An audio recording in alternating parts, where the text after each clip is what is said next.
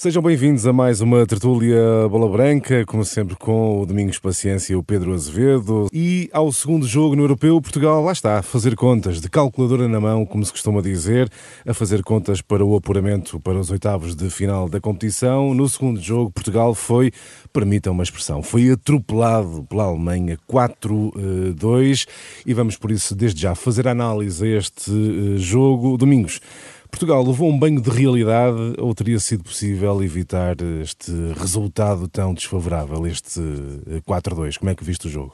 Não, não, não, era fácil. Nós sabemos perfeitamente que a Alemanha é um sério candidato a, ganhar este europeu. Eh, tanto a Alemanha como a França eh, são duas sérias candidatas e estão no nosso grupo. Agora, Portugal entrou, entrou, entrou mal no jogo. Entrou a dar a bola à Alemanha, jogou na expectativa de recuperar a bola e, e sair sempre em transição. E até foi assim que Portugal chegou ao golo, no lance de canto, com aquele sprint do Cristiano Ronaldo Exato. e acabámos de fazer o golo. Mas contra o jogo, contra aquilo que estava a ser o jogo, quando, e na minha opinião, quando não conseguimos ter bola, torna-se difícil mandar no jogo. A Alemanha soube aproveitar os corredores e, e o meio-campo algo, algo perdido com o William e Danilo. O lado direito começou com Bernardo, depois Renato Sanches, depois Rafa, e na minha opinião não foi por aí que o, que o, Fernando Santos não tenha visto o problema. Eh, eu acho que foi mais pela incapacidade destes jogadores em conseguir segurar o melhor jogador em campo, na minha opinião, que foi o Gozens. Ou seja, o erro, o erro esteve no, na, na, forma como o meio-campo atuou uh, e os jogadores que Portugal tinha no meio-campo, foi por isso que Portugal não conseguiu ter a bola? Também por mérito da, da Alemanha que claro. conseguiu empurrar Portugal lá para, para, trás, tendo bola, Portugal obrigou Portugal a baixar e Portugal aí mostrou dificuldades mesmo a construir. Houve momentos ali que perdeu-se bolas a sair pelo meio que poderiam ter comprometido a equipa ainda mais mas uh, acabou por ser uma Alemanha mais forte do que, do, que, do que aquilo que se esperava, na minha opinião. Hum. Domingos, eh, os quatro golos da Alemanha são, uh, apesar de diferentes, são muito parecidos. Uh, a jogada é sempre muito parecida, sempre pelo lado esquerdo, lado direito da defesa de, de Portugal. Fernando Santos e a equipa demoraram muito tempo a perceber qual era o problema. não, não demorou muito tempo a, a reagir, se é que reagiu, porque aquela avalanche alemã pelo lado esquerdo, o ataque alemão, parou só quando o selecionador alemão tirou o Gozens. A verdade Sim, é essa. É, isso ficou bem explícito, como é que a Alemanha entrou no jogo. Muito bem definido como, como deveria jogar e conseguiu, conseguiu colocar isso em jogo. Muito jogo a, a puxar ao, ao, corredor in, uh, do meio e depois a bola entrava nas diagonais do lado contrário. E aí notou-se realmente onde a Alemanha foi forte, quando conseguia mudar o seu jogo para o lado esquerdo sobre o lado do Nelson Semedo, aí as dificuldades para Portugal eram muitas. E por isso é que eu disse que quando Fernando Santos viu esse problema, ele bem tentou. Começou com o Bernardo, é Bernardo, mas Bernardo, depois na segunda parte, depois do Renato Sanches, e depois acabou com o Rafa, no sentido de segurar esse lado. Uhum. Mas já não, já não conseguia, porque a Alemanha já tinha o jogo perfeitamente controlado e com os golos praticamente eh, Portugal colapsou. Não? É? Uhum. Uh, Pedro, quatro golos com jogadas muito idênticas, o que é que falhou? Teria, teria que ser o Bernardo Silva a fechar quando o Nelson Semedo ia ao centro da defesa? Teria que ser o William ou o Danilo? O que é que falhou e permitiu que a Alemanha marcasse aqueles quatro golos com jogadas muito idênticas? Eu acho que falhou o coletivo. No fundo, falhou o coletivo à equipa portuguesa. Eh, eu vou tentar ser um pouco mais frio do que a temperatura que estou neste momento aqui em Budapeste, que é altíssima. Estou a falar convosco com mais de 30 graus eh, e vou tentar ser um bocadinho frio na análise nestes dois primeiros jogos. Eu acho que pode deixar transparecer um Portugal forte, o 3 a 0 à Hungria, e pode deixar transparecer um Portugal fraco, sofrer quatro golos com a Alemanha. E eu acho que Portugal nem está muito forte, nem está muito fraco. A equipa portuguesa está neste momento ali num ponto intermédio eh, e acho que neste desafio frente à Alemanha as coisas de facto correram mal. A Alemanha foi superior e mereceu ganhar ponto final, mas acho que o problema esteve no coletivo. Acho que a equipa, a equipa esteve demasiado atrás, muito afundada, como disse ontem o Fernando Santos. Teve sempre incapaz de estancar o futebol ofensivo, quer de Kimites por um corredor, quer do Gozans pelo outro corredor. Faltou ali compensação entre os centrais e os laterais. Uh, houve erros de posicionamento, o posicionamento da equipa portuguesa falhou, mas também faltou agressividade. Então, Cinco para isso. faltas. Exatamente. Cinco faltas em 90 minutos. Para isso mesmo, para, gar para garantir posse de bola, para garantir mais agressividade, uh, teriam que ser outros jogadores. Uh, eventualmente houve um erro na forma como o Fernando Santos pensou a equipa e nos jogadores que colocou em campo de início contra a Alemanha. Poderiam ter sido outros, Pedro? Poderiam, até porque o próprio Fernando Santos, ontem tive uma conversa com ele, primeiro de forma informal e depois já uh, a gravar declarações. o Fernando Santos confessou que chegou a pensar no Renato Sanches para o 11 frente à Alemanha. Aliás, a Renascença divulgou esse dado antes do jogo. E não há dúvida que a equipa precisava dessa energia, de alguém que empurrasse a equipa para a frente, que sacudisse a pressão dos germânicos e faltou de facto essa agressividade à equipa, mas não foi ao meio campo, foi à equipa. Cinco faltas cometidas por Portugal em 90 minutos frente à Alemanha. Eu acho que este dado estatístico comprova que a seleção portuguesa foi demasiado macia e uma equipa que quer título, uma equipa que joga para ganhar e de olhos nos olhos com qualquer candidato, tem de ser uma equipa de maior ímpeto, de maior energia e, sobretudo, de maior concentração competitiva. Portugal sofre quatro golos, todos na pequena área inadmissível. Uh, Domingos, o, Pedro usou a expressão Portugal foi uma equipa muito macia. Eu vou fazer esta pergunta aos dois. Uh, Fernando Santos não está a ser demasiado conservador. Uh, Portugal é o campeão europeu em título. Uh, ele bem disse que queria a equipa com mais, uh, com mais posse de bola, mas aparentemente os jogadores que alinharam de início não permitiram que Portugal uh, o fizesse. Fernando Santos não tem que pôr uma equipa a assumir mais o jogo, com as linhas subidas, Domingos, assumir-se como realmente a defender o título europeu? Ou, ou, ou, se calhar estamos a pensar algo demais? Eu, não, eu quando projetei a equipa para, para o jogo com a Alemanha, projetei no sentido de que nós poderíamos suster mais a Alemanha com dois homens no meio, com Willem Sim, e Danilo. Exato. Mas a verdade é que esses dois homens foram facilmente anulados porque a Alemanha praticamente procurou sempre os corredores. Mas quando Portugal não consegue ter, que na minha opinião é o trio, o trio que pode fazer e marcar a diferença no jogo, que é Bernardo Silva, Diogo Jota e Bruno Fernandes, quando esses três jogadores não conseguem ter bola, Portugal não funciona. E depois, quando tens, aí sim, quando tens que defender e vês que há dois jogadores como o Danilo e como o William, que são jogadores de deslocamento mais lento, que não como um Renato Sanches, como, como, como um Palhinha. Uh, portanto, é natural que depois o meio-campo uh, passe ao lado do jogo e foi isso que aconteceu. Agora, na minha opinião, Portugal precisa mais de Bruno Fernandes, precisa mais de Diogo Jota e precisa mais de Bernardo Silva, porque estes, dois, estes três jogadores são fundamentais naquilo em que Portugal é bom, que é atacar e a bola não, tem, não, não, chega, não chega a estes jogadores. Uh, para terminar este capítulo Portugal-Alemanha, uh, Pedro, então, perante as uh, circunstâncias, Fernando Santos terá reagido tarde demais?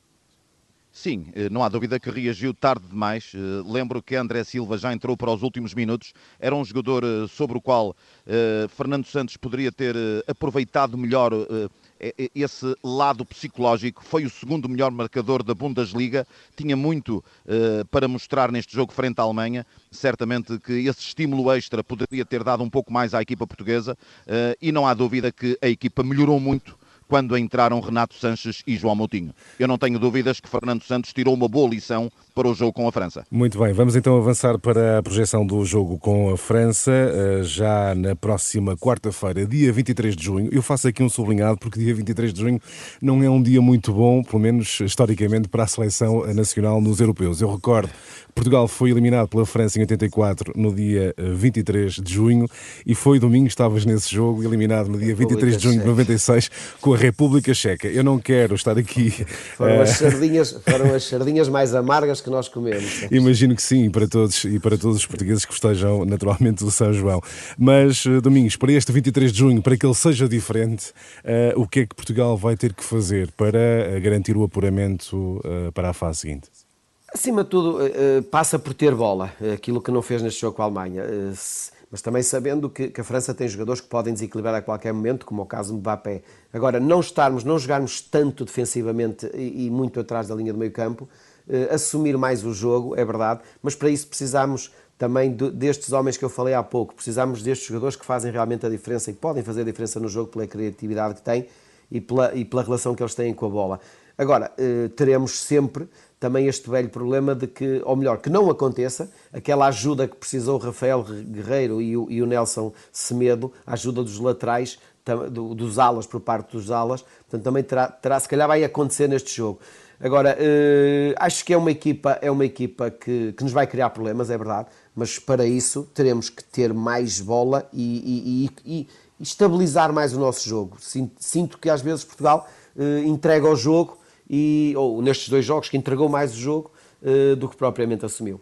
Será possível, Pedro, Portugal assumir o jogo frente a uma França, a uma seleção uh, uh, poderosa? Vai conseguir fazer isso? Olha, Sérgio, metaforicamente há que dar o alho porro aos franceses e martelinho e martelinhos na cabeça dos franceses. Esperemos que este, noite este, de São João. Exatamente, esperemos que esta noite de São João seja bem diferente para a seleção portuguesa, não é?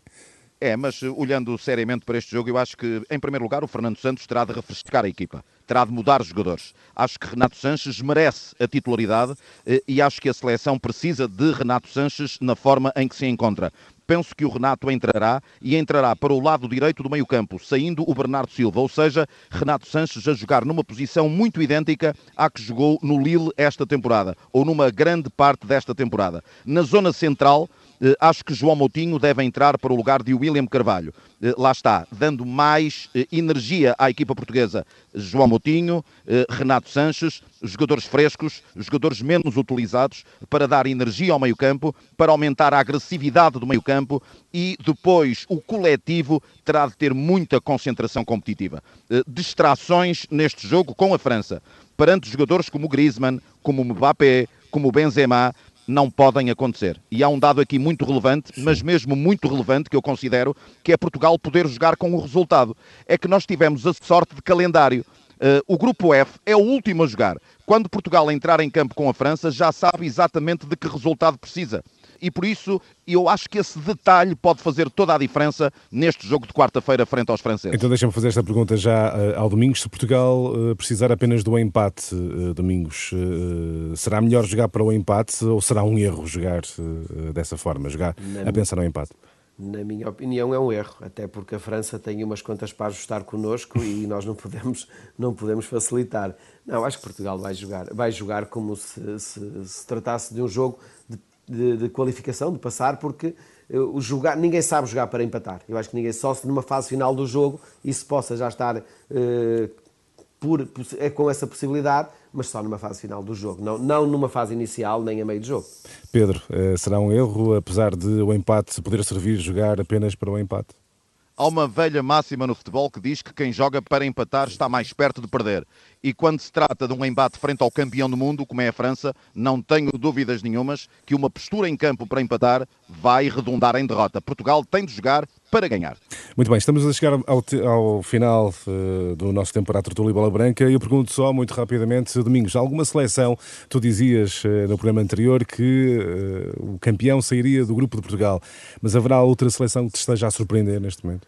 Havia duas seleções que, que estava com alguma expectativa em saber o que é que, qual era o rendimento deles neste, neste Campeonato da Europa, que era a Espanha e a Itália. E eu acho que neste momento a Itália, com 3 jogos, 9 pontos, 7 golos marcados e nenhum sofrido, acho que é a equipa que não, era a menos favorita e a continuar assim passa a ser um dos favoritos. E a Espanha a surpreender pela negativa. Pedro, alguma seleção que te esteja a surpreender também? É, pela negativa a Espanha, empates com a Suécia e com a Polónia. E atenção, com o privilégio de jogar em casa. A Espanha em faz Sevilha. os três jogos desta fase de grupos em Sevilha. Portanto, é uma desilusão a Espanha. Eu acho que vai passar a Espanha, porque vai jogar com a Eslováquia o terceiro jogo uh, e deve passar, mas esperava-se muito mais dos espanhóis. Eu acho, Sérgio, que ainda não se viu neste Campeonato da Europa uma seleção uh, arrebatadora. Uh, e acho que também não há fisicamente equipas muito fortes. Era expectável, depois de uma época muito desgastante, neste final de época, haver uma equipa fisicamente a um nível alto neste Campeonato da Europa. Os candidatos continuam a ser os mesmos. Os mesmos, mais a Bélgica, digo eu. Muito bem, fica essa nota com o Pedro Azevedo a chamar a atenção para a Bélgica. Domingos e Pedro, chegamos ao fim do nosso tempo. Foi mais uma tertulia bola branca. Veremos como é que será este 23 de junho, esta véspera, esta noite de São João para a seleção portuguesa, na próxima quarta-feira, com Portugal-França. Encontro marcado na próxima, para a próxima segunda-feira. Um abraço, até para a semana. Um até para a semana.